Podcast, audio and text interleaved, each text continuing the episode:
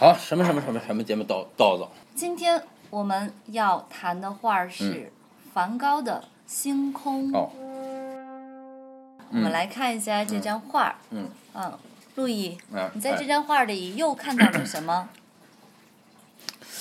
嗯，我看到了星空、田野、山峦、村庄，一棵竖起来的扭曲的树和天空旋转的漩涡，嗯没了嗯，这可是梵高呀。啊。那我看到了什么？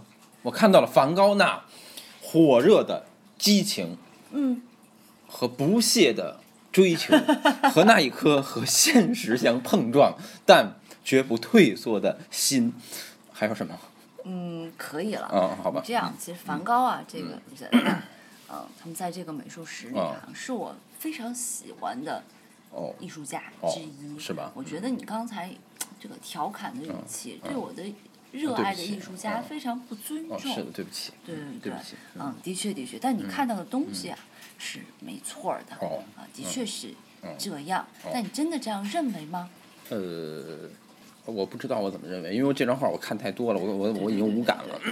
你肯定还会在这个画里看到一些其他的对对形式的东西吗？对对比如说这个黄色和蓝色的嗯补色关系啊。哦，对对对对吧？对，嗯比如嗯说这个，因为补色关系是色彩的简化嘛，让我们嗯看起来印象特别的深刻嗯。对对对那，还有他的这种狂野的这种笔触。嗯，他这笔触我还能看出来，他是从那个版画里受到的启发，从那刀痕里啊哦，得来的对对对那个。，包括这个前面那根树是柏树，什么它叫白白柏树啊？柏树啊，我看不出来。嗯，他们家乡经常很多的那种树嘛。嗯嗯，还有底下的教堂的尖顶，对对对，新教教堂。嗯，教堂是他经常对在他的灵魂里面是有有意义的一个嗯这个嗯一个是是一个一个东西嗯。为什么呢？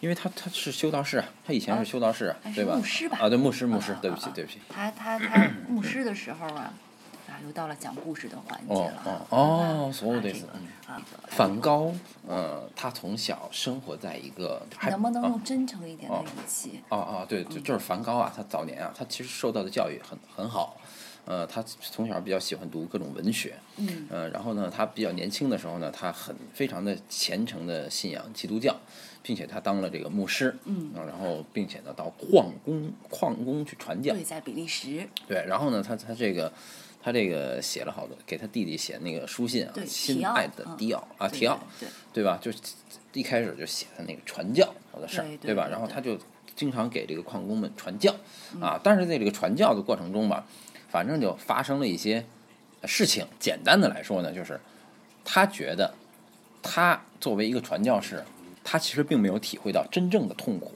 因为他吃的挺好的，穿的也挺好的。嗯对，对但是矿工们体会到的，那才是真正的痛苦。对对，但是呢，耶稣实际上是一个体现到痛苦的人。嗯嗯，他们这个新教又很强调因信诚意，就是我其实是强调自己内心的一个感受对和体验。所以梵高就觉得，我操，我我我给你传教，我还没有你体会到的这种痛苦更深刻。对我他妈传个什么教？他就觉得这个教会很虚伪，于是乎他就放弃了这个传教士。那不对，这儿不对。啊，不对他，没放弃啊，他把教堂都空出来给嗯矿工住，然后给矿工住穿的也很破，然后一啊块儿去挖煤对，挖煤对对然后人家来矿工生活在监工作了，然后就觉得他不行。对对，嗯觉得你对你这给我们教会抹黑了，就是的，本来就分到了一个老少边穷的地区，嗯嗯然后人检查工作还没通过，对就是一个失败者啊对对失败者因为他对对于人世间的这种真挚的嗯情感嗯、诚实嗯，导致他第一次失业了。嗯这个事儿吧，也能看出来。梵高这个人嘛，嗯他对待这个世界的嗯一切的事物都是非常的这个真诚的。呃再一个，他总是追求这种情感的强度对对，因为他是白羊座。啊，白羊座呀，对啊，白羊白羊座都是这样，我们白羊座都是这样的呀。哦哦哦哦哦，对对对，不会对妥协的。对对对，后来他就学画画了，对啊对啊跟一些不靠谱的人一开始哈，啊对啊他很开心嘛对对，很 happy 就是看他写那个信里，每次一一直我以为他是个很离经叛道的嗯人，我看他写的给他弟弟的信，我就发现不是啊他，很朴实这个人非常希望融入到这个社会的对，他非常希望能够画的好一点儿，像一点儿天天对研究解剖啊对，大自然啊，光啊，颜色啊，对这么个因为其实啊，一切我们能看到的一切，就是你觉得特别有表现力、特别有创造力的东西，其实就是他真的看到，对就是他觉得这是真的，就首先你觉得他这星空那么打动人哈，你也想画出这么一打动人的星空，你打动不了，因为你眼睛里的星空不是这样。对，其实每一个画画的人都是画自己真实看到的那个东西。嗯，对对对。当然呢，说到这儿呢，我们还要补充一下基础知识啊，我们不能老瞎聊。嗯就是这个，他是后印象派的代表人物之一。那么，他的这种表现性的这种手法，开创了整个二十世纪上半期西方现代艺术中的表现主义倾向。啊，那他在这个画法上呢，啊，借鉴了东方艺术这个。日本的浮世绘啊，记得那个大海浪的那个吗？对对，那个神奈川巨浪。对对对对，可以看到他们的这种形式上的这个啊同构性。当然你也说它有一些版画的一些刀工刀痕刀刀痕的这个感觉啊。再一个就是它这个颜色嘛，嗯啊，很强烈。我们所谓的我们所谓的强烈，一个就是用纯色，对，一个是就是这个这个补色，对，对吧？因为补色在一块儿，视觉震荡，眼睛运动特别激烈。因为在白羊座的人的眼里，全世界就是他妈纯色的，就是他就没有灰颜色，是哈，全是纯颜色的。而且你知道，就是说这个梵高他也是一个自然科学爱好者，跟我差不多，就是说真正大自然的颜色全都是纯颜色的。你看，比如说深海的鱼，哦，但是只有海底的呀。在，但是在日光之下的，那是因为被光所掩盖。这又说我们之前不有那个童话的故事吗？对。那天你不睡觉了吗？你跟我说，你醒了，醒了，然后你说你一睁眼看见我们家的吊灯，然后呢，你很想说我们童话里面提到的金吊灯、银吊灯，但我们家是白吊灯。然后我就想到，哎，我们讲了那么多期童话里边，它就没有纯颜色的东西，对。不，他们但凡说一个颜色的东西啊，一定会说是个什么什么东西的颜色。嗯，比如说这个红色吧，对，他不会说，他会说是雪的颜色。对，灰姑娘穿个灰衣服吧，他会说是灰的颜色。对，比如说黄色，他会说是金子的颜色。对，为什么呢？嗯，因为他们的世界里面。没有纯色，因为他们目之所及的地方呢，都是被光处理过的。所以你观察一个自然界的东西，如果不是在海底啊，我们会发现的颜色是非常的柔和的。不是我我我我不是觉得你这样，因为我觉得那个就是说童话里那个它之所以不是纯颜色啊，是因为它是一个文学的描述。文学的描述实际上它要跟一个具象的东西联合在一起，比如说金金的能想让你想到金金颜色能想让你想到金子，但是就是说后期印象派他要梵高啊，他们要解决的东西是把这个绘画从文学里面摆脱出来，让绘画能脱离文学，能独立的是一个视觉的东西。那么这样的话，他们就去关注纯颜色。对，但是呢，还是因为啊三棱镜的发明，嗯，对，那么大家才知道这个白光里面有这么多种纯颜色，对，就是在。这个事儿之前呀，我问你红色，你脑子里可能想了一个血啊，玫瑰 啊，太阳，你会想这些东西，但是你脑子里没有一个纯粹的红色。但现在你但凡找一个小孩儿，他会问你啊，这个车是什么颜色的？他会说红色，这个脑子里还是空的，他不会想苹果的红，因为他们脑子里面已经有对，他已经有抽象的红色。现代艺术吧。我觉得他们对颜色的使用，就是在这个意义上去使用纯色的，对吧？那看梵高，从其实从印象派又开始了。对，所以你从这个就知道为什么传统的艺术啊，它没有纯色。其实你可以反过来想一下，对吧？对对。因为它是一个文本的色彩。对，而且它是，它就要求把你的眼睛观察到自然的这种微妙的光影的这个效果，如实的这个啊再现出来，对吧？所以这个抽象是现代很重要的一个。特征，所以说为什么大家会说梵高画的不像？他凭什么会是一个呃厉害的艺术家？嗯，啊，你说为什么呢？因为现在好多人去学梵高，说变形啊，怎么有表现味儿啊什么的。但是其实梵高画不像，是因为他画不像。你是觉得他真的画不像？他真的画不像。但你觉得吃土豆的人那张不像？他就跟你画画似的，就是这人手很笨，就是这个人可爱的点就是他其实很想画成那样。对对，早期是这样的，对。后来他就算了吧。但是呢，后来他看到了印象派以后，觉得我操，这个事情还可以画成这样。哦。那他妈我可以画成这样。但是他有一个非常想画成古典主义的那个样子，而我画不成，就这个特别可贵。啊，但是我倒觉得吧，前期可能是这样，但从这个一八八八年，他不是去了阿尔嘛，那个地方阳光很强烈，很显然，肯定纯色的东西很多。那么就画向日葵那时候，他邀请了高更，然后后来吵架了，把耳朵割下去送给晋。后来这个，因为他跟高更吵架，声太大了，邻居们就举报了他，他就被关进了精神病院。这张画呢，星空就是在这个期间画的。那么在他这个精神可能不是很稳定的阶段，我觉得他已经不再追求画的像不像了，就是他要表达内心的这种爱的呼喊也好，是什么极其强度的闪电一样的情感。我觉得你说那些都是那种特别庸俗的人说的。是吧？对，就是说，其实其实梵高这这种幻觉，你要知道啊，一个真诚的艺术家绝没有说我要表达什么的欲望，他就是这这东西就这样。你知道什么是真正的信仰？信仰吗？嗯，就是觉得他真有。嗯，比如说这这上帝神突然发这感召让我去死去，我就死了，这是真有信仰。我要通过这个表达自己的一种什么感情，那就是假的。那我不是这个意思，但是呢，内心中的情感它是客观的存在。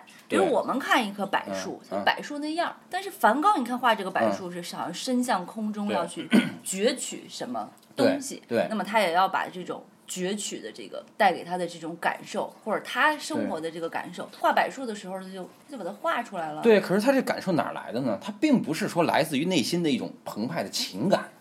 嗯，其实它是一种生理，就是我看着就是这样，因为他们总喝苦艾酒。嗯嗯，那苦艾酒就跟你你说，喝醉你说你那学生画圈那个，对，圈把自己转晕了，然后画出来东西都是漩涡的。嗯嗯。那么梵高他们老喝苦艾酒，喝完苦艾酒以后，然后你看到的东西实际上都是有幻觉的。你你你你看这东西世界的颜色，它本身就变鲜艳了，因为它能放大你的感官。你就觉得这些东西就是鲜艳的啊？那我这个地方跟你的观点不一样。我觉得梵高是有点疯，但他在画画的时候是很理性的。没错啊，他是很理性。因为他在处理色彩的关系的时候，在处理这些造型的时候，他的风格是很稳定的。